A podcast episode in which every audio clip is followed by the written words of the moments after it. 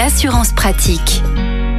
Depuis le 1er novembre, c'est une obligation. La loi montagne oblige les véhicules circulant dans une zone montagneuse à être équipés de chaînes ou de pneus neige. Nous allons en parler avec euh, Olivier Moustakakis, le cofondateur du site euh, assurland.com. Bonjour Olivier. Bonjour Arnaud. Alors plusieurs départements concernés, on va en rappeler quelques-uns avant d'entrer dans le détail en matière d'assurance. En effet, il y a 34 départements qui sont concernés. Donc c'est les Alpes, la Corse, Massif central, Massif jurassien, les Pyrénées, Massif vosgien et ça concerne tous les véhicules, hein, légers, utilitaires, les bus et les poids lourds. Alors concrètement, qu'est-ce que oblige cette loi montagne? Alors elle oblige l'ensemble des véhicules que l'on vient de citer à s'équiper justement de pneus neige ou de chaînes d'une période allant du 1er novembre au 31 mars. Alors quid en termes d'assurance justement cette loi montagne? Alors aujourd'hui, il n'y a aucune obligation de déclarer les équipements neige à son assureur. Donc en cas d'accident, les assureurs de toute façon indemniseront toujours les tiers. Hein, c'est la responsabilité civile du conducteur. Donc aujourd'hui, en termes d'assurance, rien de particulier. Il n'y a pas de sanction. Mais en revanche, en termes de sécurité, c'est votre sécurité qui est en jeu et la sécurité des autres. Donc il faut quand même vraiment s'équiper, surtout dans les régions qui sont concernées. Et au-delà de ça, les pneus été ne sont plus performants dès lors que la température passe en dessous de